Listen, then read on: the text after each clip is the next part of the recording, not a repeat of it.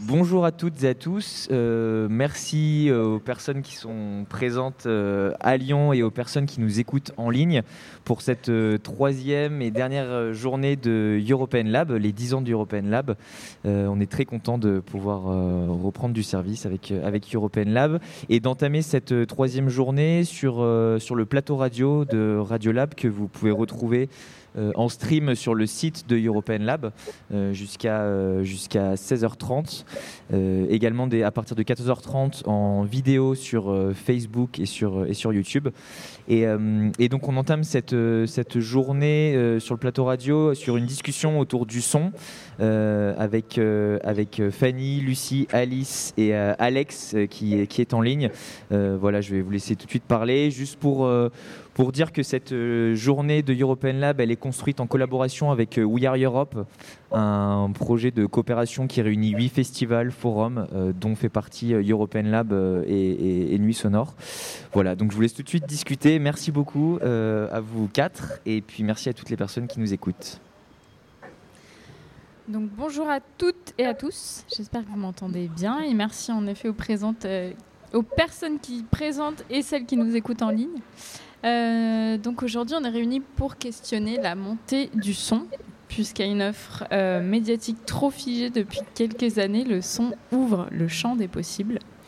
Euh, loin des carcans imposés par l'image, le son s'érige ici en média de la révolte, à la fois pédagogique, intime et politique. Chacun reprend le pouvoir sur son récit et laisse place à l'imaginaire. Les podcasts sont en passe en tout cas de devenir un véritable phénomène culturel avec des codes, des communautés et un modèle économique euh, encore en, réflexion. Témoigner, raconter, exprimer des choses intimes, débattre, informer. Aujourd'hui, les podcasts, il en existe une multitude. Que ce soit donc les émissions de radio euh, qu'on peut écouter en replay ou ceux qu'on appelle les podcasts natifs qui sont diffusés uniquement sur Internet et qu'on peut télécharger à tout moment pour l'écouter sur son smartphone. Donc la crise sanitaire a eu beau avoir ralenti l'économie du pays pendant plusieurs mois, elle aura permis en tout cas d'intensifier certains usages et par ricochet de développer le marché du podcast français, puisque le marché du podcast a explosé dans le monde en 2020. Euh, c'est plus de 900 000 podcasts qui ont été créés et c'est environ deux podcasts démarrés chaque minute tout au long de l'année, ce qui est quand même assez hallucinant. Au dernier trimestre 2020, l'hébergeur Acast a constaté une augmentation de 40% de ses auditeurs par rapport à l'année précédente, euh, donc, euh, donc en France. Et s'il y avait finalement rien de plus simple que d'écouter, pourquoi ces voix nous transportent-elles autant et en quoi le son peut-il être vital? Donc, je m'appelle Fanny Marley, je suis ancienne euh, rédactrice en chef adjointe aux Inrecuptibles. Je suis ravie d'avoir été invitée par l'European Lab pour animer cette table ronde aujourd'hui euh, aux côtés donc, de nos intervenants qui sont donc Lucie Bavarel, bonjour. Lucie, ça fait plus de dix ans euh, que vous faites de la radio. Vous avez laissé traîner vos micros du côté de France Bleu, RCF et Radio Nova avant de fonder Cheesenan en janvier 2020, donc quelques mois avant la crise euh, sanitaire, la première agence de podcast lyonnaise. C'est bien ça? Il y en a eu d'autres, mais on avait fait partir un, petit, un petit noyau à, travailler et à, lancer des podcasts à Lyon. Ouais. Ok. Donc vous créez et produisez des contenus euh, sonores, mais aussi vidéo, pour des marques, des agences de communication et des institutions culturelles comme le Musée des Confluences. Euh, vous travaillez actuellement sur un projet média autoproduit qui s'appelle Telle mère, telle five, dans lequel vous suivez deux couples de femmes belges en parcours de PMA. Un couple. Ah, un, couple, qu'on a suivi pendant une année entière euh, durant, à travers tout ce processus. Ok. Et donc on a en ligne avec nous Alexandre Planck depuis le, le, Liban. Vous êtes réalisateur radio, traducteur et metteur en scène. Vous avez étudié la philosophie en Allemagne et la dramaturgie à Strasbourg. Vous avez créé et réalisé des émissions pour France Culture pendant plus de dix ans. Vous avez su aussi bien mettre euh, en son des textes que des fictions. En 2016, vous avez cofondé Making Waves, un collectif qui fabrique et installe des studios portables et accessibles à tous. Vous accompagnez la création de radio et web radio aux quatre coins du monde. Convaincu que la radio est un support d'insertion professionnelle, vous avez implanté un atelier chantier d'insertion à Rony-sous-Bois, c'est bien ça? Oui, c'est ça. Avec nous ici aujourd'hui aussi Alice, euh, Alice la Terreur. Vous avez débuté à Radio Campus Bordeaux avant de créer Ola Radio en 2019. Tout à fait. Euh, une web radio culturelle bordelaise spécialisée dans les musiques électroniques qui rassemble plus de 80 euh, résidents qui font vivre la contre-culture électro. Mais vous êtes en train de vous installer à Marseille où vous êtes tombée amoureuse de l'effervescence et du bouillonnement culturel de la ville, c'est ça si je Exactement, oui. J'espère m'installer dans un mois, ouais, normalement. Et mettre un studio radio là-bas aussi. et vous travaillez sur des ateliers aussi à destination de, de jeunes en réinsertion. Donc aujourd'hui, le son, le podcast, c'est pas des jeunes en réinsertion, mais des jeunes de bénéficiaires de centres sociaux. Pour le moment, enfin, ils sont pas du tout en réinsertion, mais euh, peut-être qu'on bossera avec des gens en réinsertion. D'accord. Donc vous êtes euh, aujourd'hui ici euh, pour parler du, podcast, qui est une véritable, enfin du son et du podcast, qui sont des véritables portes d'entrée alternatives pour celles et ceux qui ne lisent pas ou ne regardent pas les médias. Et l'un des pionniers du genre, je ne sais pas si vous le connaissez, mais c'est Serial aux États-Unis qui a connu un immense succès. Lancé en 2014, c'est un, radio, euh, un feuilleton radiophonique qui raconte l'histoire d'une affaire criminelle en 12 épisodes qui avait été vraiment un carton aux États-Unis. Ma première question s'adresse à vous trois, elle est assez simple. Pourquoi est-ce que vous avez choisi la radio? Qui commence du coup dans ce cas-là? Vas-y, Lucie. Vas-y, Lucie. Pour moi, c'était plutôt une évidence, en fait. Ça a toujours été ça. Euh, il y a d'abord eu l'attrait pour le journalisme.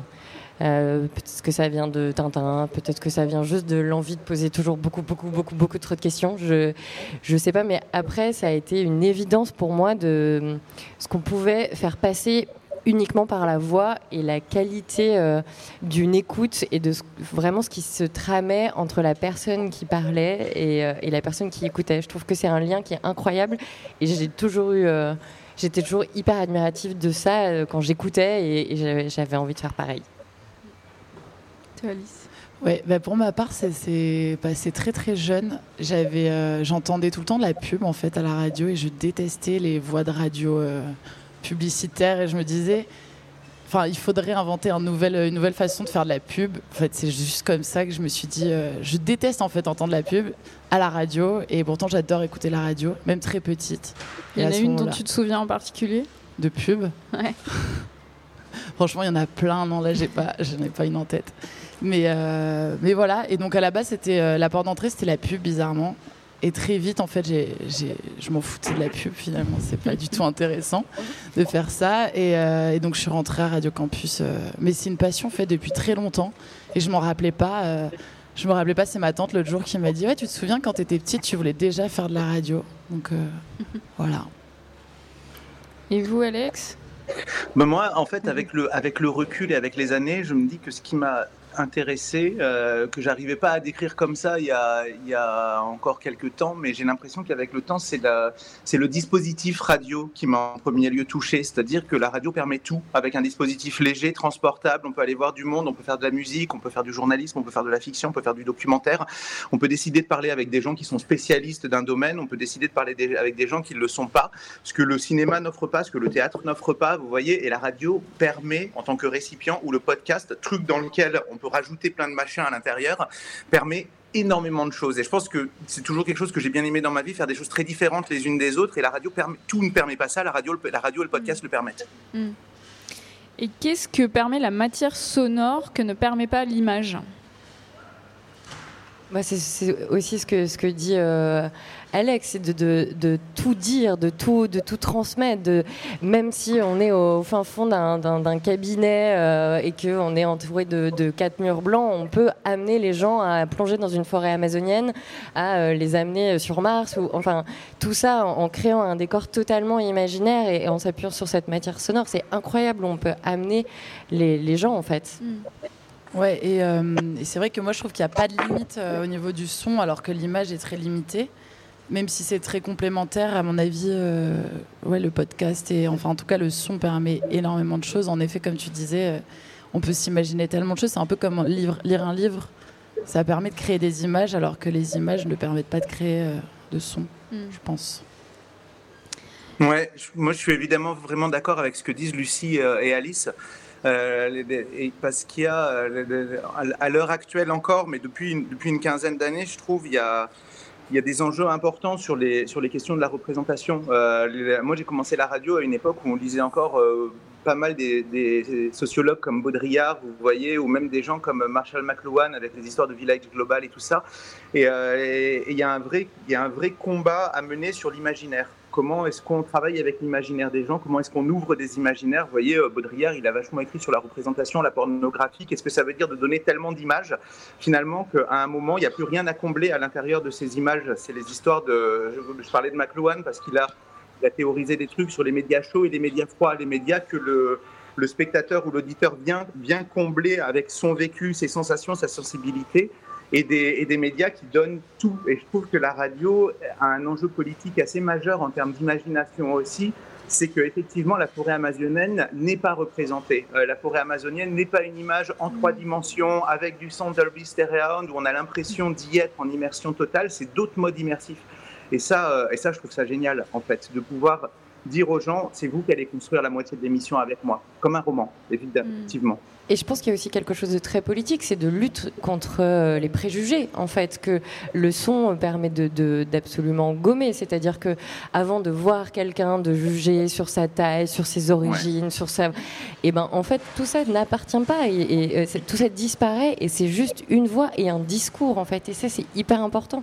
Ouais, c'est formidable. Et, ouais, pour rebondir là-dessus, c'est vrai qu'on se sent beaucoup plus libre en tant qu'animateur ou animatrice, par exemple, quand euh, en effet on n'est pas filmé ou on n'est pas. Euh, en fait, c'est juste notre voix qui va porter les gens et ce rapport à ce rapport à la voix est vraiment hyper intéressant et on sait que les auditeurs et auditrices euh, s'imaginent des choses en fonction de, de, notre voix, en fait, tout simplement. C'est assez cool.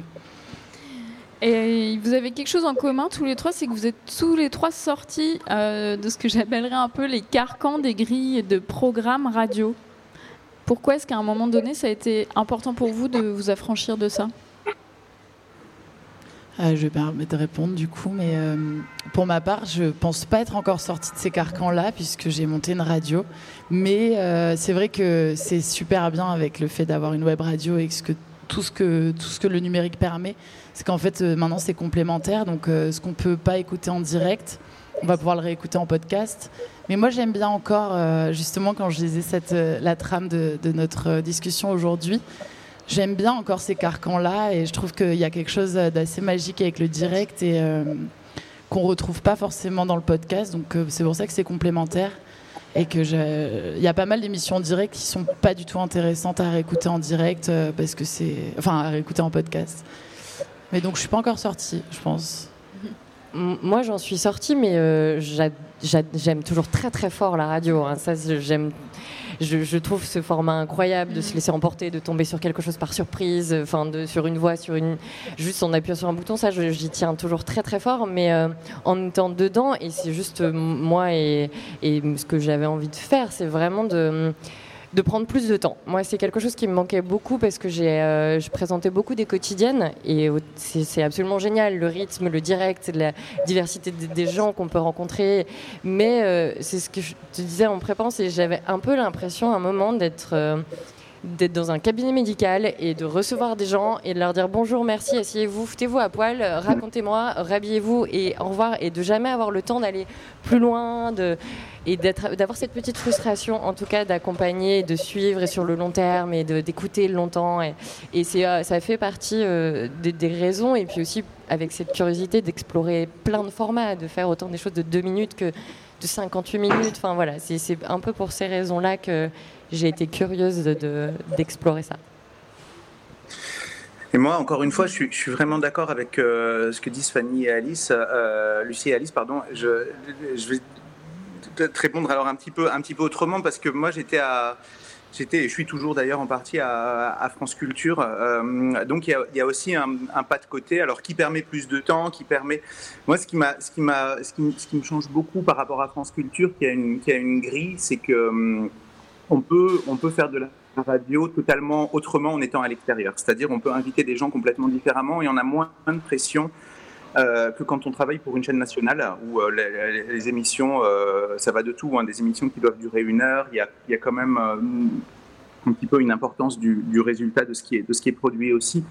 Et, euh, je pense que la, vraie liberté du podcast est, aussi, c'est assez paradoxal ce que je vais dire, mais c'est aussi d'avoir peu d'auditeurs. C'est aussi de ne pas courir après des, auditeurs, ce qui nous permet des, tentatives. Moi, j'ai eu la chance d'avoir vraiment des budgets et de vraiment pouvoir en créer à France Culture des tentatives, faire des choses et d'inviter des gens pour bricoler des choses dont on ne sait pas du tout si ça allait marcher, si ça allait être intéressant ou quoi. Mais, mais pour pousser plus loin, j'étais obligé de le, de, le faire, de le faire ailleurs. Et pour moi, le podcast et la pratique, euh, la, pratique radio comme elle se fait la pratique du son comme elle se fait aujourd'hui permettent ça, permettent un nombre d'expériences totalement, totalement colossales et de défricher des milliards de choses avec des milliards de, des milliards de gens que les grosses institutions ne peuvent pas nécessairement absorber, évidemment. Euh, justement, euh, Alex, j'ai écouté un épisode de Making Waves que tu avais fait en 2016 pour euh, France Culture et tu dis, dans ta voix, tu dis la radio peut être un rempart, une lueur, un micro peut être le porte-voix d'une génération, d'un peuple ou d'une classe sociale. En quoi la radio a-t-elle un, rôle vital pour, justement pour, pour certaines personnes et pour certains pays? Bah, en fait, je partais d'un constat quand j'ai écrit ça, c'est que la radio est toujours le dernier, euh, le dernier média à quitter un pays ou un champ de bataille. Euh, c'est-à-dire que la radio tient beaucoup plus longtemps euh, que ce soit en Afrique, en Centrafrique ou en Afrique de l'Ouest ou en Amérique du Sud. la radio est toujours le dernier média. Et je me suis interrogé à partir de ça, je me suis dit, qu'est-ce qui fait que c'est le dernier média? Qu'est-ce qui fait qu'il y a toujours une antenne et une radio qui subsistent quelque part alors que la presse écrite n'existe plus, alors que la télévision évidemment existe encore moins? Et c'est des gens qui tenaient ces dernières radios, ces derniers euh, hotspots, euh, vous voyez, euh, que j'ai voulu, que voulu aller rencontrer. parce que dans une situation de crise, on le voit, on le voit tous les jours, finalement, c'est encore une histoire de dispositif aussi, parce que c'est, plus léger, parce que parfois c'est plus simple, parce qu'il n'y a pas de mise en danger. Par exemple, je crois que c'était Lucie tout à l'heure qui disait, on voit pas les visages. Euh, on voit pas les visages, donc déjà, euh, effectivement, il n'y a pas de discrimination, mais en plus, il n'y a pas de mise en danger, parce que pour certaines personnes, la mise en danger, enfin, d'avoir sa tête à la télé, c'est ça peut être potentiellement euh, mortel. La radio, la radio aussi. Hein. Il y a des gens de la série Making Waves avec qui on a travaillé, qui sont au Mexique, qui sont qui sont morts assassinés aujourd'hui. Donc c'est pas, il y a quand même, on risque quand même énormément de choses, mais beaucoup moins qu'avec euh, qu'avec de la télévision. Et l'écrit, dans de nombreux pays, est beaucoup plus compliqué. Euh, de monter des journaux dans des pays, euh, dans des pays très compliqués, la radio a au moins cette chance. Nous, on le, on le voit tous les, tous les jours quand il y a, même en France, hein, je dirais, quand il y a des discriminations par l'écriture. Vous voyez, quand on travaille avec des jeunes qui écrivent mal, qui ont du mal, qui se sentent mal quand il s'agit d'écrire un truc, eh ben souvent ils sont hyper bons en radio et ils arrivent à raconter de vraies, de vraies histoires en radio. Donc c'est toute cette somme de choses qui m'a toujours fait penser que la radio était un, était un outil pour un outil politique dans des questions de démocratie, pouvait être extrêmement important, pouvait jouer un rôle. Hmm. Et vous, Lucie, euh, Alice, vous diriez aussi que pour certaines personnes, voire pour vous, la radio, c'est quelque chose de vital? Ouais, je, pense que je, faut aussi, on va passer notre temps à dire. Je suis tout à fait d'accord avec ce qu'a dit Alexandre. mais en plus, du coup, de, peut-être de, l'autre côté, euh, pour compléter, de, dire aussi, c'est un, média de la confiance et que aussi on écoute plus attentivement, on, on, a plus confiance en ce qui est dit. C'est aussi pour ça qu'il y a un impact qui est fort et qui ça peut sauver le monde, en fait, c'est parce que euh, la radio a toujours été le, média dont, on a, en qui on a le plus confiance. Il y a une espèce de légitimité, de crédibilité et de, d'identification. Donc c'est aussi pour ça, en plus des discours, de ce que ça permet de transmettre, c'est qu'aussi c'est reçu comme quelque chose d'important et qui, peut changer les choses. Mmh. Oui, et puis euh, pour ce qui est des, radios herdiennes, bon là actuellement il y a beaucoup de web radios, donc c'est un petit peu moins euh, facile de faire le rapprochement, mais les radios herdiennes c'est vraiment un média de proximité. Et les gens se rattachent à, ce média-là parce que c'est ça se passe pas très loin en fait, on le sait, l'antenne ça va pas super loin. Euh, mais bon moi pour le coup je ne saurais pas témoigner à propos de la vitalité de la radio, mais j'imagine que oui oui c'est vital étant donné qu'on peut bah, en l'occurrence, prendre le direct tout le temps, du coup, renseigner les gens hyper facilement. Et il y a vraiment cette, euh, cette idée de confiance euh, en les médias de proximité, à mon avis, qui est très importante, ouais, un peu partout dans le monde, j'imagine. Mais en même temps, dans les ateliers, peut-être que tu fais, il y a un truc vital de, de, de, pouvoir raconter ce qu'on vit. Ce... Bah, en fait, moi, je travaille avec des jeunes euh, de 14 ans, et, enfin, entre 14 et 16 ans, et ils ont beaucoup de mal à prendre le micro facilement Mais dès qu'ils le font, en fait, c'est vrai qu'en effet, on sent qu'ils ont vraiment besoin de parler. Et, euh, et c'est un truc qu'ils arrivent à prendre en main assez vite. Mais euh, avant de se livrer, c'est quand même assez compliqué pour eux. Donc je les fais pas travailler sur du témoignage euh, personnel parce que, parce que déjà c'est trop intime. Et. Et puis c'est un peu compliqué, je pense, de rentrer dans leur coquille. Mais par contre, dès le moment où ils prennent l'outil, ils se rendent compte que c'est, ouais, en effet, ça peut être vital euh, de pouvoir se livrer grâce à ça. Et, comme il n'y a pas le visage et que la voix, quand même, euh, on, peut, on peut se reconnaître. Enfin, mais ouais. Mm. voilà. Mais euh, justement, vous travaillez tous les trois quand même autour d'ateliers euh, tournés vers, euh, vers la réinsertion. Je crois que Lucie, toi, tu as aussi fait ça avec des femmes, c'est ça? Tu as travaillé sur la réinsertion on, a travaillé sur un podcast avec une salle de, musique lyonnaise qui s'appelle le Périscope et qui, organise des ateliers de, de, médiation culturelle et qui l'a fait avec des qui a mis en place un, atelier avec des musiciens et des femmes en réinsertion effectivement d'un foyer à Lyon qui s'appelle L'Auvent et de, de, de l'idée c'était de raconter ce qui se passait dans la transmission de, de, la musique ce que ça réveillait ce que ça comment on n'était pas dans juste on raconte nos histoires et c'est juste on se crée une bulle où on oublie tout. Donc ouais ça c'était aussi important de créer quelque chose de d'un peu hors du temps. Et puis on, travaille aussi avec parce que je suis en binôme euh, sur euh, Cheeseland euh, on travaille aussi avec des étudiants et des étudiantes qui sur un podcast euh, contre les discriminations. Et on accompagne, l'idée c'était que ce soit les étudiants qui s'en emparent en fait et qui posent leurs questions et qui s'intéressent à ces questions de discrimination liées à la transidentité, euh, au sexisme, aux questions de genre, etc. Donc ouais, c'est d'accompagner en fait aussi, d'avoir ce vecteur de transmission ou de, moi ça me, ça me plaît beaucoup, je trouve ça hyper important. Hmm. Et d'éducation aussi. C'est vrai qu'il y a pas mal de, podcasts qui nous permettent d'apprendre beaucoup de choses euh, qu'on va pas aller découvrir forcément en vidéo ou quoi. Et j'ai l'impression que le podcast ouais, permet vraiment de, s'éduquer sur, euh, sur, euh, sur des thématiques et les gens répondent aux questions qu'on se pose, et notamment sur les questions queer. Souvent, en fait, on n'ose pas trop poser la question. Il suffit d'aller trouver le bon podcast et, et là, on a notre réponse. Hmm. Euh, Alex, vous aussi, vous, euh, avec Making Waves, euh, c'est quelque chose qui est, est au cœur de, votre travail, cet engagement autour de la réinsertion. En quoi est-ce que, qu'est-ce qui se joue ici en fait en termes d'inclusion à travers le son? En fait, en fait, pour être clair, il y a, pour, pour pas confondre, en fait, il y a, eu, il y a une série que j'ai faite en 2016 qui s'appelait Making Waves et qui, et qui finalement a donné une, une association euh, qu'on a montée en 2019, mais qu'on a vraiment ouverte en 2021, euh, qui s'appelle aussi Making Waves, parce que c'était un peu la même idée de, comment la radio peut fabriquer de la démocratie, de la politique et, de, et, et du lien, en fait. Euh, en gros, donc c'est pas exactement les mêmes choses, c'est pas la, c'est pas la même équipe, euh, mais en fait, à Making Waves, on a on a, on a voulu, à un moment, on s'est dit, on va se structurer pour, pour, différents, pour mêler différents projets qu'on faisait euh, de, création de radio, de création sonore, tout ça. Et à un moment, on s'est posé la question d'ouvrir un, chantier d'insertion professionnelle, euh, c'est-à-dire de, de, travailler avec des gens qui sont à un moment de leur vie euh, un peu difficile, qui ont besoin d'un, coup de main euh, parce qu'ils sont euh, exilés, parce qu'ils ont été battus, parce qu'ils ils sont sans emploi ou handicapés depuis un moment. Et on s'est dit, les outils de la radio peuvent aider des gens qui sont dans un moment difficile. Et donc voyons, voyons, euh, c'était un peu empirique comme ça. Hein. On s'est dit peut-être ça va pas du tout marcher, mais voyons si on peut trouver de l'argent pour ça. Et on a, on a, en fait, on est allé toquer aux portes euh, habituelles. On est allé voir le ministère du Travail, la Direct et tous ces gens en leur disant voilà, on voudrait faire ça. Euh, pour travailler euh, sur les créations qu'on fait nous, mais avec une, une, équipe qui viendrait pas forcément de la radio, travailler sur des commandes de podcasts qu'on pourrait avoir, travailler euh, sur des séries, machin. Euh, et les réponses ont été assez rapidement euh, très positives, en fait, parce qu'il ne s'agissait pas forcément de faire juste du journalisme, mais il, s'agit de former il s'agissait de former des gens à, tout l'environnement euh, radiophonique et podcast. Ça veut dire de la, technique, de la communication, tous ces, enjeux-là. Et donc, on a, eu un financement comme ça pour trois ans pour, pouvoir embaucher huit personnes avec nous, donc qui ne viennent pas du tout, encore une fois, des milieux radiophoniques, et les former à la production, dans tout ce que ça veut dire, euh, à la production radiophonique. Et ça, on l'a ouvert, euh, on a ouvert à Rony-sous-Bois. On voulait s'installer dans un quartier prioritaire, et on, et on a ouvert en avril dernier, et on a, euh, on a maintenant les huit personnes avec nous.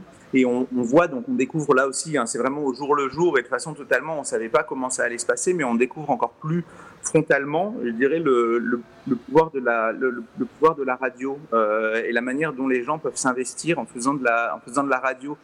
Parce que, euh, si vous voulez, ça, obéit, la production d'émissions, à une structure. on décide d'un sujet, on y hmm. réfléchit, on lit des livres, on contacte des gens, on les rappelle, on prend un rendez-vous, on sort du matériel, on va l'enregistrer. Il y a des dizaines de petites phases comme ça à faire. Et donc, nous, on arrive avec chacun des salariés que maintenant on a embauchés. Certains vont être ultra intéressés par la technique, c'est-à-dire qu'il y a des gens qui sont arrivés il y a un mois qui sont déjà bien, bien meilleurs que moi euh, en montage qui m'énerve, mais ils sont déjà bien plus doués que moi en montage. Et certains ont plus de mal en technique, mais deviennent des super animateurs, c'est-à-dire arrivent à animer des tables rondes alors que le soir, ils retournent dormir euh, en prison, par exemple, en centre de détention. Euh, et, on, et on voit à quel point ça, ça donne confiance tout simplement pour rebondir dans la vie et pour, euh, et pour repartir. C'est pas pour faire de la radio, hein. c'est pas des gens, on n'a jamais prétendu former des gens qui vont faire du podcast dans deux ans. C'est juste, ils sont à un moment de leur vie, l'accès à la parole, l'accès à la technique, l'accès à l'informatique est compliqué. on se dit, il y a plein de trucs dans la radio, on peut les aider. On peut les aider et on voit que pour le moment, je dis ça, ça fait simplement deux mois qu'on y est, mais que ça marche, ça marche extrêmement bien avec les huit personnes parce que finalement, on se rend compte qu'il y a plein de choses qu'ils savent, mais ils savent pas qu'ils les savent. Vous voyez ce que, ce que je veux dire? C'est-à-dire, à un moment, euh, quelqu'un dit Ah oui, mais moi, je sais bricoler quelque chose en musique, bim, il fait des jingles. Euh, et donc, il y, a quand même un truc super flatteur pour chacun c'est que tout le monde se met au travail. Et vous verriez les, bureaux qu'on a maintenant on a, la, mairie, on a trouvé des locaux, tout ça. Euh, et tout le monde est vraiment au travail sur tout un tas d'émissions et le prend vraiment très, très, très, très au sérieux. Et ce qu'on va voir maintenant, la, grande étape de ça, c'est voir si réellement on arrive à faire que les gens trouvent, après avoir été euh, quelque temps avec nous, six mois, un an, deux ans, arrivent à trouver du travail. Euh, ça, je suis curieux. Il est beaucoup trop tôt pour le dire. On verra à partir de septembre euh, ou même 2022. Mais si, si ça marche, si les gens ont réussi à passer le cap difficile de leur vie pour... donc ça, on vous le dira la prochaine fois. Mm. En termes de, s'emparer comme ça de la, radio et d'accessibilité, euh, est-ce que tu peux nous parler de, ce que vous avez fondé euh, avec Making Waves, cette radio box? Comment, hein? comment ça fonctionne? Ben, en fait, on, ça part un peu aussi des constats de la série Making Waves et ça part, euh, et ça part aussi pas mal de l'expérience. Euh, une, radio, je ne sais pas si vous vous souvenez, avait été montée sur la place de la République pendant Nuit debout, une radio qui s'appelle Radio debout. Euh, et en fait, on avait beaucoup travaillé avec cette radio, beaucoup de gens étaient venus et, en fait, il y avait un point central, c'est que la technique était toujours compliquée, euh, toujours, toujours, toujours. C'est-à-dire que les gens voulaient beaucoup passer à l'antenne, comme, comme partout, parce qu'il y avait beaucoup de choses à raconter à ce moment-là. Il y avait un peu un, process de, voilà, il fallait que les gens libèrent quelque chose, donc il y avait, il y avait beaucoup de gens à l'antenne et beaucoup d'éditeurs. Mais en technique, c'était toujours compliqué parce que c'était des câbles partout, il n'y avait pas d'électricité sur la place, tout ça. Et puis moi, j'ai vu après euh, dans des, camps de réfugiés, par exemple, euh, à quel point un outil radio pouvait être intéressant, c'est-à-dire dans des, dans des camps euh, je pense notamment où vraiment on a développé le truc dans le Kurdistan irakien, où euh, les, camps de réfugiés, souvent, c'est des tentes, et puis les gens sont à l'intérieur des tentes, et puis il n'y a pas grand-chose à faire hein, en vérité. Mais on se dit, si on dote des gens comme ça d'une radio, qu'est-ce qu'ils vont pouvoir en faire? C'est-à-dire qu'il y a toujours quelqu'un qui a envie d'animer un truc, quelqu'un qui a envie de faire de la musique, ça peut, ça peut régénérer, revitaliser, je peux comment dire, une, une, communauté. Et on s'est dit, pour ça, il y a une barrière technique, il y a une barrière à l'entrée qui font que les outils sont de toute façon trop compliqués. Nous, on en a l'habitude, on a l'habitude d'avoir des trucs avec des boutons et tout, mais, euh, mais en vrai, euh, bah, moi je l'ai vu du temps de Nuit debout, je l'ai vu, je l'ai vu des dizaines de fois partout dans des endroits un peu craignos. Euh, ça fait peur. Donc on s'est dit, on va travailler avec des gens pour inventer une radio qui n'ait plus de boutons ou quasiment plus de boutons. Et on a travaillé avec des designers de l'école nationale supérieure de création industrielle qui font du design objet et du design d'usage, c'est-à-dire comment les gens vont utiliser un dispositif. Et on a travaillé avec des ingénieurs de Radio France pour fabriquer une petite boîte sur laquelle il y a plus que il y a quatre micros et quatre boutons.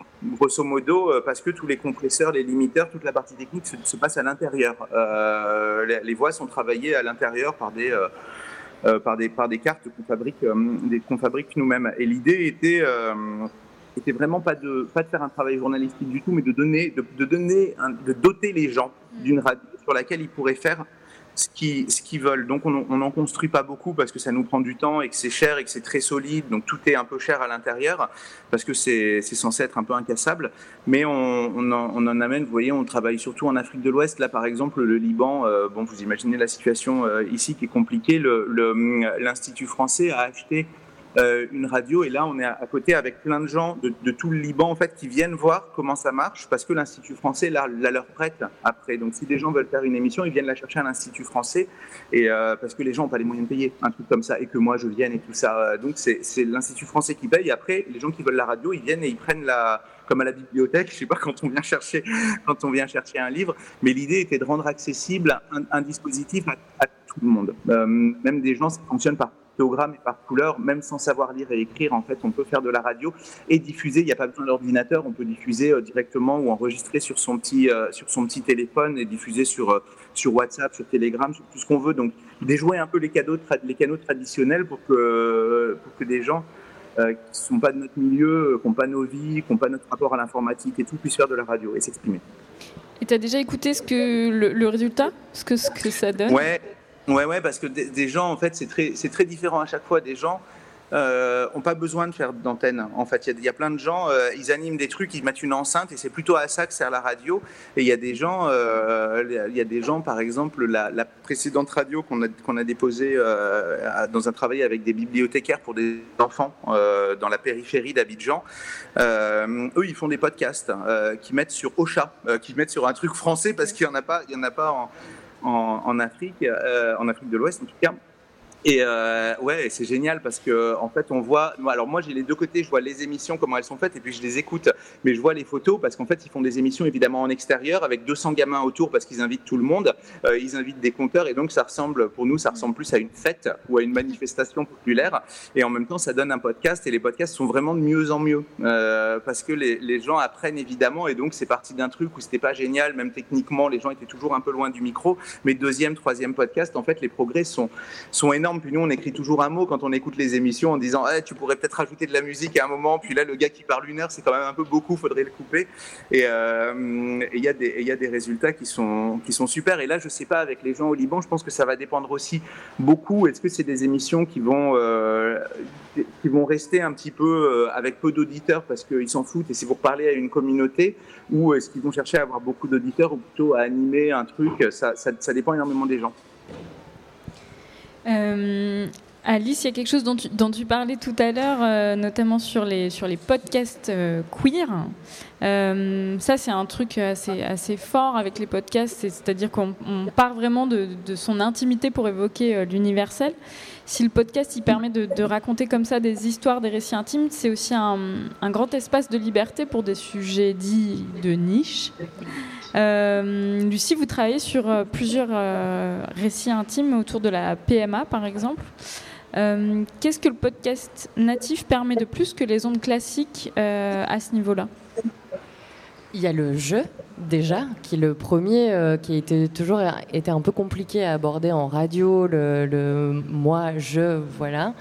Et il y a le, aussi on se passe d'une un, personne qui pose des questions on l'efface. Il n'y a pas de médiateur il n'y a pas de médiatrice il n'y a pas de journaliste. C'est en fait c'est moi je vais raconter mon histoire et on va me laisser le temps de, même de digresser et tout. Donc ça je pense que il y a ce euh, je m'empare euh, du micro pour raconter mon histoire. Et, et, et c'est moi l'acteur. Et ça c'est l'acteur ou l'actrice. Et ça je trouve que c'est hyper important. C'est à dire que je ouais, c'est moi qui, choisis quand je continue, quand je m'arrête, ce que je dis, ce que je dis pas. Et ça, je pense que c'est hyper important. Et, pour regarder de l'autre côté, euh, ce que permet le podcast aussi, c'est euh, c'est la, qualité d'écoute en fait. C'est un truc qui peut paraître un peu euh, un peu cucul mais de se dire que on s'identifie puisqu'il y a un discours euh, euh, à la première personne et il y a aussi ce je prends le temps, j'écoute. Donc l'écoute des autres, en fait, c'est ça aussi qui peut tout changer. Par l'écoute d'un podcast, d'une vie, d'un parcours, d'un parcours aussi compliqué soit-il ou non d'ailleurs,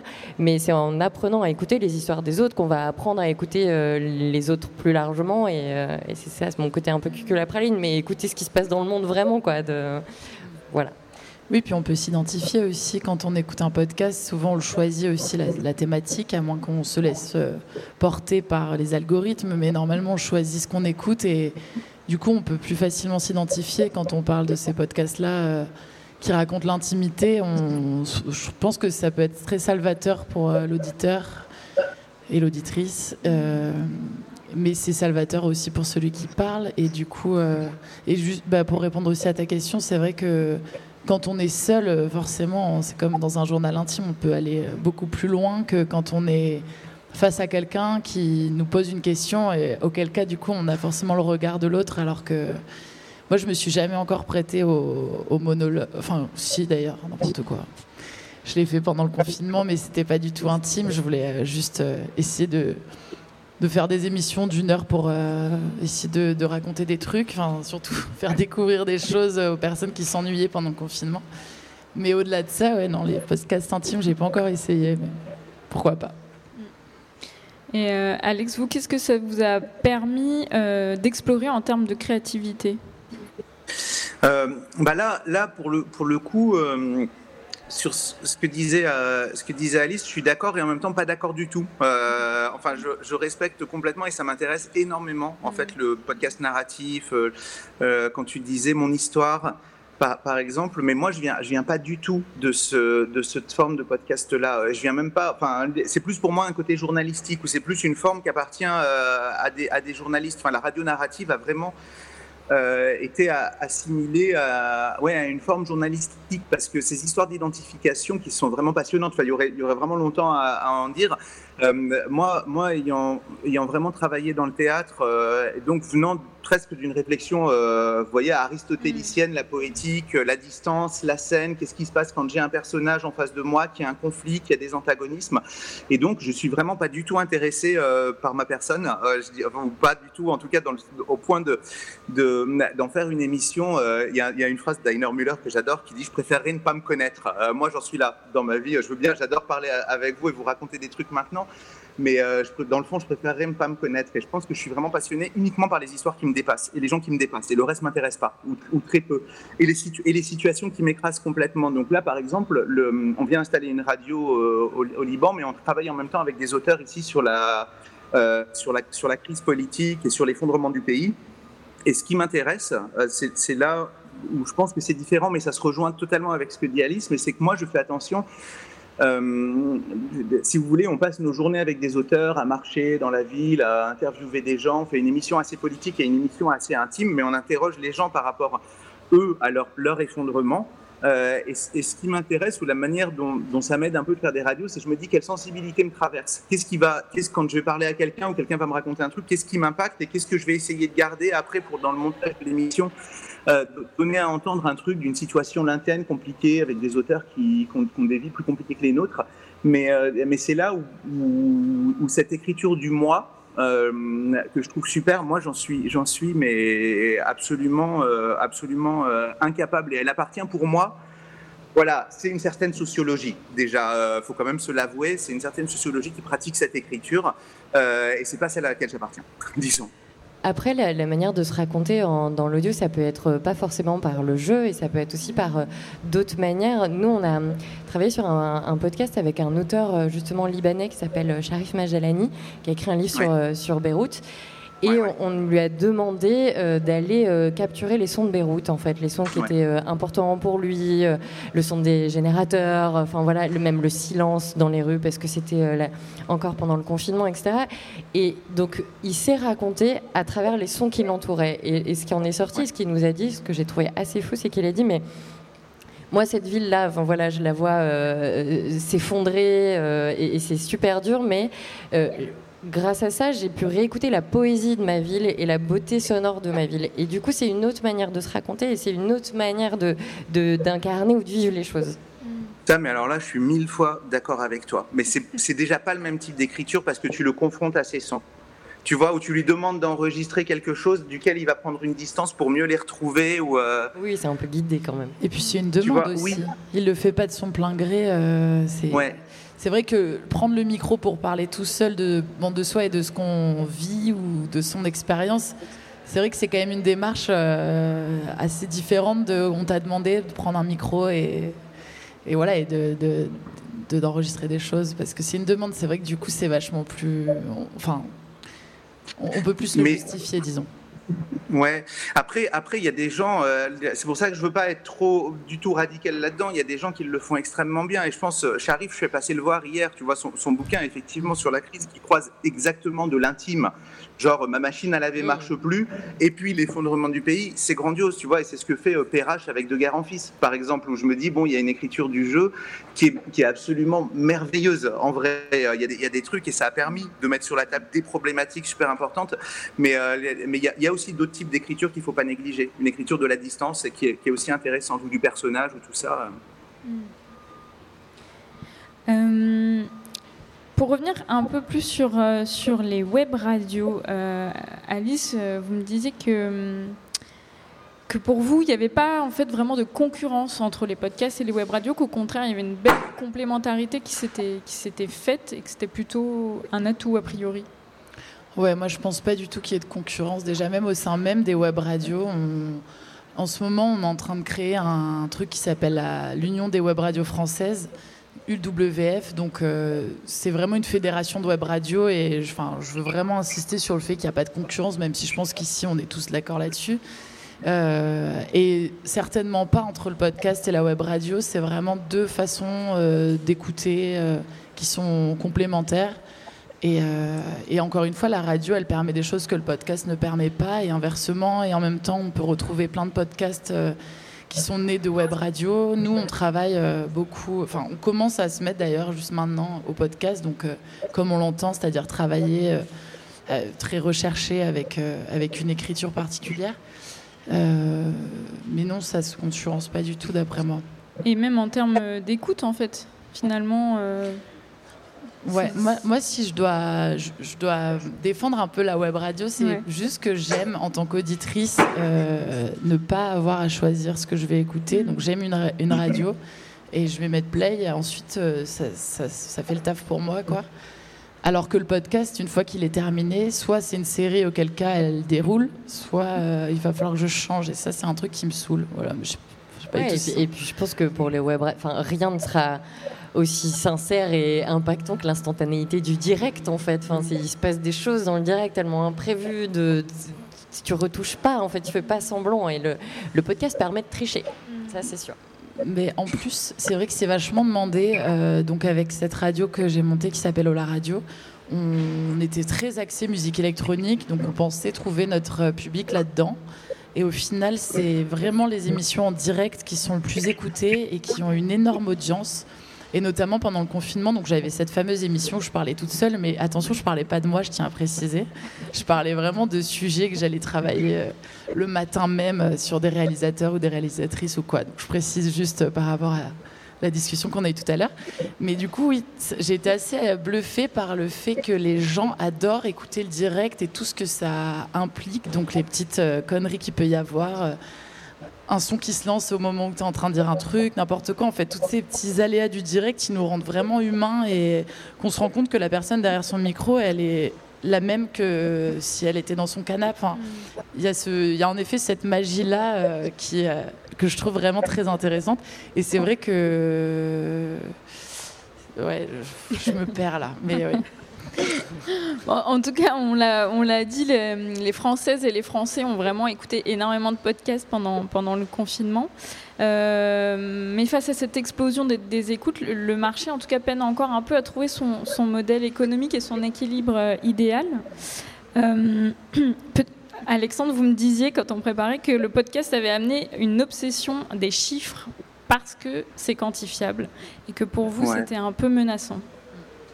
Bah, c'est, c'est, euh, enfin moi, je, moi je l'ai vu à Radio France euh, et puis à l'extérieur, comme ces dernières années, ce sont, c'est vrai qu'on était sur un, régime, on savait pas qui nous écoutait. Moi, quand je suis arrivé à Radio France, on faisait des émissions, on savait pas. Alors des fois, on avait une lettre, vous voyez, un type qui écrivait avec son papier. je sais pas 100 ans hein, non plus, mais mais euh, après on recevait un peu des mails, mais on avait on n'avait pas vraiment d'idée. D'idées supplémentaires de ce, comment, ça se, comment ça se passait. Et en fait, c'est vrai que le podcast nous a permis de savoir pour le meilleur et pour le pire, en fait, ce qui marchait et ce qui ne marchait pas. Et donc là, on rentre vraiment dans un tout autre régime. Enfin, on a senti le changement. Euh, où à un moment, voilà, une émission qui marche pas, c'est une émission qui va plus durer longtemps euh, parce que voilà, il y a la preuve par A plus B de combien de personnes ont écouté ou au moins ont appuyé sur play. Et, euh, je trouve que d'une manière générale, il faut, il faut faire attention à ça. Alors évidemment, des structures qui ont besoin d'argent, une, une, radio publique, elles ont, elles ont besoin, c'est légitime de dire on ne peut pas avoir 25 auditeurs, ça ne marche pas. Mais c'est à, à, nous, je trouve, d'inventer aussi des espaces dans lesquels on accepte la fragilité, dans lesquels on accepte la recherche, dans lesquels on accepte le laboratoire, donc dans lesquels on accepte de se planter. En fait, c'est à ça. Moi, je viens d'une école de théâtre, ça sert à ça. Hein. Le TNS de Strasbourg, c'est vraiment, on nous dit, euh, les gars, vous, avez, vous êtes très peu, vous avez trois ans, on est des promotions de 24 personnes. Vous voyez, avec des comédiens, des, des, des metteurs en scène, des dramaturges, tout ça, vous avez trois ans pour vraiment vous voter pour faire des trucs en essayant de voir ce qui marche, ce qui marche pas, parce que vous êtes protégé et c'est une chance mais inestimable avec laquelle on a on a vécu et on a pu faire des tentatives de tout un tas de trucs qu'on a fait dans nos vies qui sont nuls. Euh, parce que c'est du laboratoire. Et je pense que si à un moment on est obsédé par des chiffres comme ça et qu'on laisse plus de petits espaces de recherche exister, de petites nouveautés euh, sur, surgir, c'est long en fait. C'est long d'inventer des choses. Euh, vous voyez, moi j'ai vraiment réussi euh, à, faire ce que je voulais. Il m'a fallu 5 ans, 6 ans euh, pour vraiment réussir à faire des émissions comme je les aimais, euh, en maîtrisant les outils. Euh, la collection radiodrama, c'est des émissions, il faut maîtriser le documentaire, la fiction, la narration, pouvoir diriger des comédiens, c'est long. et pour ça, il faut que les gens puissent être formés d'une manière ou d'une autre, puissent passer du temps à essayer des choses. Et, euh, et, moi, je, pense qu'il faut, qu'on se batte beaucoup, beaucoup, beaucoup pour préserver ces espaces de liberté euh, en, dehors, en, voilà, qui répondent pas à des chiffres, en fait. Sinon, sinon on, est, on courra après ça, chacun d'entre nous, hein, Alice aussi, ce sera la même chose, on passera notre vie à courir après ça et ce sera la seule obsession. Je suis totalement d'accord avec toi et je trouve ça vraiment très dangereux aussi à quel point les gens sont focalisés euh, sur les chiffres et sur les écoutes sur, enfin euh, juste sur notre petit média, donc la radio, on se rend compte vraiment que c'est très important pour euh, les résidents et qui nous demandent souvent de les cacher, les écoutes, tellement ils n'aiment pas le fait qu'on voit qu'il y a eu, euh, admettons, 150 personnes qui ont écouté. Alors pour moi, c'est déjà beaucoup, 150 personnes mais qui ont écouté. C'est beaucoup, et mais voilà. c'est beaucoup, et c'est beaucoup, personnes. Non, on est d'accord.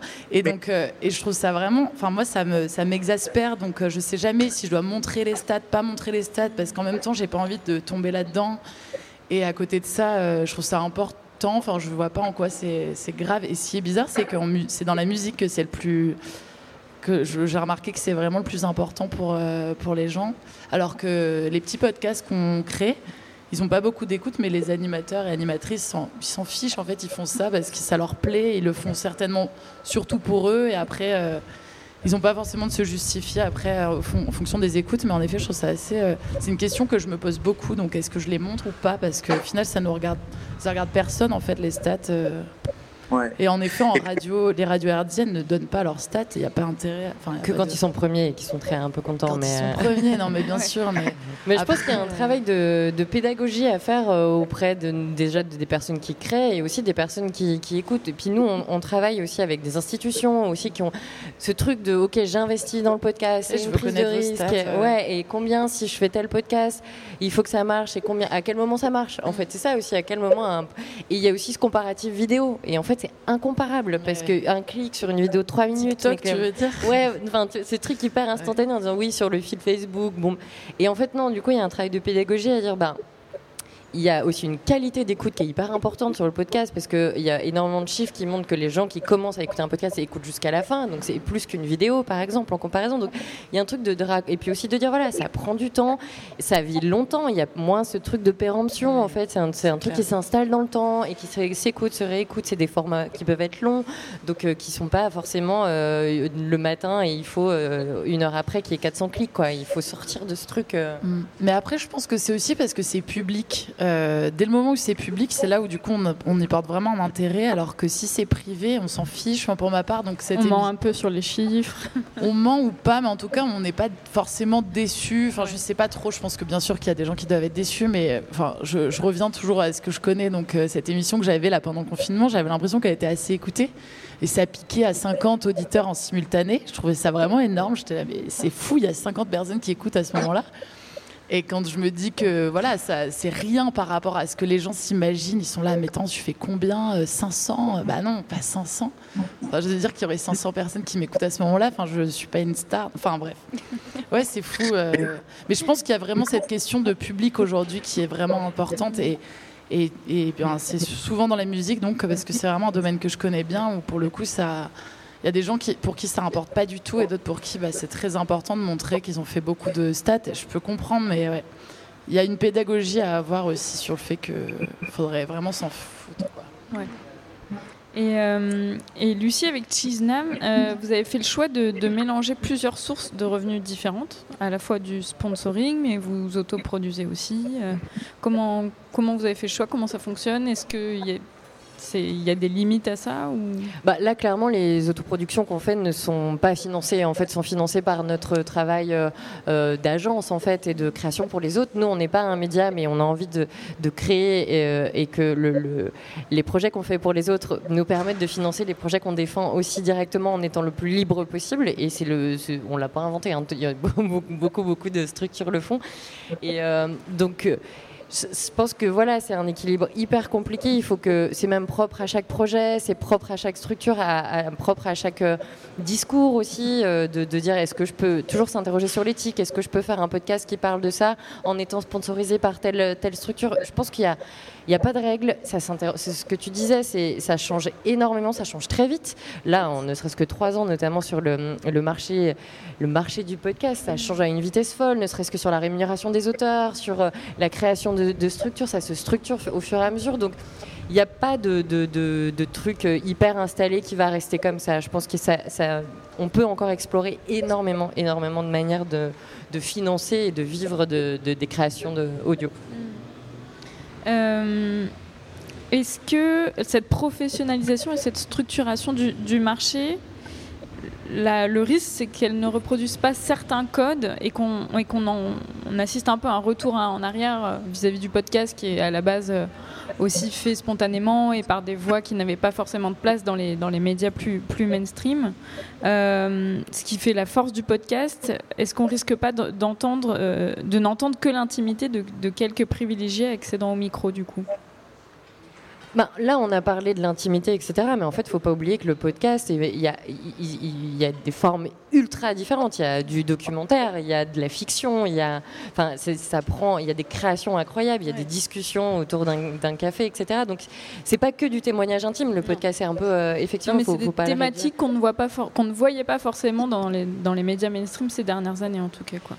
Ouais, et du coup, enfin, je, je pense que ça, on n'arrêtera jamais la création et l'inventivité des gens. Mmh. Et comme il suffit euh, parfois même d'un smartphone pour s'enregistrer, tout ça, ça c'est ce qui me fait rester optimiste. Par contre, je suis d'accord, il faut être euh, faut rester euh, vigilant que, c'est toujours pareil que les mastodontes écrasent les, créations et, ce que chacun arrive à, construire de, son côté et qu'il n'y ait pas une forme de fonctionnement et de création et que ce qui sera toujours euh, fascinant c'est de pouvoir écouter euh, n'importe qui qui s'enregistre au fin fond de sa chambre et qui raconte une histoire complètement incroyable en fait. Et, et, et ça il faut être vigilant à ça je pense effectivement mais c'est sûr que, en fait, dès le moment où on va le chercher, il y en aura toujours. Et même si à un moment donné, euh, c'est certainement ceux qui sont le plus financés, donc le plus écoutés, donc le plus financés, euh, qui, seront peut-être au devant de la scène. Mais en fait, c'est déjà le cas, à mon avis. Enfin, pas forcément dans le podcast, mais dans tout.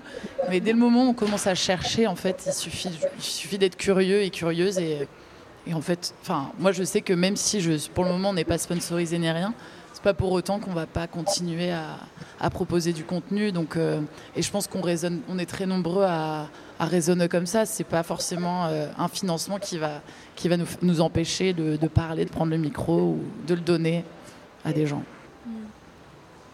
On a parlé du, son comme vecteur de, liberté et d'imaginaire. Euh, je sais pas si c'est une question que vous êtes déjà posée, mais est-ce que le son ne peut pas ne peut-il pas être un peu enfermant À l'inverse. Je pense qu'on va tous te répondre non. Essayé de trouver un. Je ne peux pas répondre pour tout le monde, hein, mais. Ouais, ouais, non, mais t'as raison. Et je pensais notamment aux, aux, assistants vocaux et aux commandes vocales. Ah oui. Ah, du coup, les voix. Ouais, ouais oui, ouais. Est-ce que vous, c'est quelque chose que vous avez. Vous, que vous pratiquez Est-ce que vous, vous parlez à votre Siri Ah non. Régulièrement? Pas du tout. J'ai jamais installé Siri d'ailleurs. mais, euh, mais je pense qu'on est tous un peu exaspérés par les voix de GPS ou les voix de Siri ou ces trucs-là. Ça, mais ça m'insupporte. Comme les voix de pub. euh, Après, il y, a- y Waze qui a proposé à des gens de faire la voix de Waze. Mais enfin, ça aussi, c'est chiant en fait. Moi, tous ces trucs-là, ça me saoule. Mais, euh, mais bon, c'est utile, on va pas se mentir. Mais ouais, non, moi, Siri, c'est pas du tout un. Enfin, de toute façon, oui, on commence à être entre guillemets enfermé dans des voix de robots, mais on n'en est pas encore là, je pense, heureusement. Et surtout que moi, je, je- vois toujours le côté positif de la libération et de la, de la voix. C'est par exemple, je ne sais pas vous, mais les vocaux, euh, on, on laisse, on n'écrit plus de messages, on laisse des vocaux et c'est génial, quoi. Il y a ce, ce truc de, eh, tu racontes ta vie et tu devais juste dire, bah, est-ce que tu peux acheter du pain Et en fait, tu te retrouves à raconter l'intégralité de ta journée sur WhatsApp, quoi. Et, et ça, du coup, c'est ce que je- moi, je vois plus ça que les trucs de voix de robot. En fait, ça, ça va, ça va Oui. passer, quoi. J'avoue que les vocaux, au début, je, je comprenais pas trop. Limite, ça me saoulait d'écouter des vocaux parce que pour le coup, tu dois écouter pendant une minute au lieu de lire quand tu veux. Mais en fait, c'est vraiment trop bien. Je me rends compte, c'est beaucoup plus cool que de se prendre en selfie, en fait. Et pourtant, c'est le nouveau selfie. En fait, les vocaux, c'est notre façon de communiquer. Enfin, ça a pas été, euh, ça fait pas longtemps que c'est la mienne aussi, mais ouais, j'aime bien en fait. Mm. T'as raison, ça permet une liberté. C'est. Mais après, je trouve qu'un un- un coup de fil, c'est c'est quand même aussi cool. hein. Parce que personne t'interrompt. C'est vrai. Euh, bah, merci à toutes euh, et à tous pour ces interventions. Le temps est bientôt écoulé. Je pense qu'on a fait le tour du, du sujet. Est-ce qu'il y a des questions peut-être dans la salle ou pas? Non. Moi j'en ai quand même. euh, Il y a quelqu'un? Ah pardon. Je ne voyais pas. Yes. Bonjour. Euh, je voulais revenir sur ce que vous avez dit par rapport aux statistiques. Et euh, j'ai trouvé ça intéressant, la réflexion autour justement de qu'est-ce qu'on considère être euh, un podcast populaire. euh. et je trouve qu'il y a aussi un effet de groupe souvent. C'est-à-dire que si on voit qu'un podcast n'a pas eu beaucoup d'écoute, on va peut-être être influencé par la- peut-être la qualité du coup du podcast et se dire j'ai pas forcément envie d'aller écouter parce qu'il n'y a pas eu beaucoup d'écoute. Et je trouve que justement peut-être aller vers quelque chose où il n'y a plus de statistiques, ça, permet de se ramener à soi et de se dire bah, ça- ce sujet m'intéresse vraiment et être plus curieux et plus enclin à aller l'écouter. Moi, ça fait pas longtemps que j'ai enlevé euh, par exemple toutes les statistiques sur Instagram, mes propres likes et les likes des autres gens. Et en fait, en quelques jours, on commence à, à s'apercevoir qu'on s'en fout complètement en fait. Déjà par rapport à son propre contenu, si ça me fait kiffer de le poster, je vais le poster et je m'en fous de ce que les gens vont pouvoir. Enfin, je veux dire, ça va moins me toucher et je vais moins avoir honte de le poster. Et, euh, et du coup, moi, je trouve ça plus intéressant parce que on se pose des vraies questions à soi quand, euh, quand on est attiré par un sujet plutôt que d'être influencé par la masse. Et c'est vrai qu'on est toujours un petit peu euh, obsédé à l'idée d'être validé par un groupe, par un ensemble, un tout, etc. Donc voilà, c'était pour partager mon avis avec vous. Du coup, je vais te répondre. Pour ma part, avec Ola Radio, j'ai vraiment longtemps réfléchi, donc comme je disais, à cette question-là. Et je pense qu'après cette conversation d'aujourd'hui, j'ai changé d'avis. Parce que jusque-là, je me disais, ça sert à rien de, de cacher ces statistiques. On n'a rien à cacher, même si un podcast fait pas beaucoup d'écoute. Il n'y a pas de honte. Mais en même temps, en effet, je crois que les gens sont quand même assez orientés et c'est naturel euh, vers les choses qui sont beaucoup écoutées finalement parce qu'on se dit qu'il y a une qualité. Si les gens l'écoutent, c'est que c'est quali. Alors que pas forcément. En l'occurrence, euh, c'est vrai qu'on a vraiment beaucoup de contenu très petit et, de très bonne qualité qui pour le coup sont pas écoutés parce que les personnes euh, n'ont pas forcément euh, envie de le diffuser euh, ou n'ont pas la fanbase entre guillemets. Donc moi, j'avoue que là, depuis bah, maintenant que tu m'as posé cette question, et puis en fait avoir, avoir discuté avec vous toutes et tous, je crois que je vais arrêter de mettre les stats. Voilà. Bah, ce, qui, est compliqué aussi dans le marché du, podcast pour l'écoute, c'est la manière dont on va aussi le mettre en avant et arriver à le vendre sur les réseaux sociaux. Euh, Lucie, vous disiez les, vidéos, bon bah on scrolle, euh, ça passe, euh, on regarde trois secondes et c'est comptabilisé comme, une vue. C'est ça qui est compliqué aussi avec le podcast, c'est comment le mettre en avant, comment aller chercher les gens, comment le mettre en valeur pour avoir plus d'écoute. Ça, c'est une réflexion que vous avez chez, chez ou pas? Je pense que c'est une réflexion qui est sans cesse, euh, qui change tout le temps et qui changera aussi probablement un peu après cette, euh, cette rencontre. Mais euh, je, pense qu'il y a quand même, pour le podcast, il y a plein de plateformes pour exister en fait. C'est hyper intéressant. Et puis, enfin, il y a les plateformes de, podcast, il y en a plein. Il y a, mais aussi, en fait, avec une image et une waveform, euh, ben, en fait, sur Facebook, ça marche aussi en fait. Donc, euh, je pense que ça peut encore plus se glisser partout. Ça peut se, en- enfin, donc je, je sais pas euh, si le podcast souffre d'une sous-représentativité en fait. Je, je pense pas. Et en plus, même les, plateformes aujourd'hui, euh, Deezer, Spotify, misent sur euh, les podcasts pour les abonnements, même autant que la musique. En fait, c'est en train de changer. Donc, je pense pas que ce soit difficile pour le podcast de trouver une place, mais par contre, ça effectivement interroge plus largement une société qui est validée par un clic, en fait. Et je pense que ça va un peu, là plutôt et sociologique et, euh, et de dire bon voilà c'est bien fait parce qu'il y, a y trois écoutes quoi enfin il y a non il y a 3000 écoutes et c'est mal fait parce que c'est donc c'est ça plutôt la, la question c'est euh, d'être validé euh, est-ce qu'il faut attendre d'être validé par autrui quoi je sais pas du tout si j'ai répondu à si, si. C'est intéressant. Ça amène à la réflexion. Bon, ben, merci, merci beaucoup. Le- notre table ronde est terminée. N'hésitez pas, euh, je crois que ce sera disponible à la, ré- à la réécoute en ligne. Avec des stats. Voilà, avec, avec ou sans stats, ce ce sera la surprise. Bon, ben, merci à vous, merci beaucoup, Alexandre, Merci à Alice toi et à pour, euh, pour pour l'échange. l'invitation. Exactement.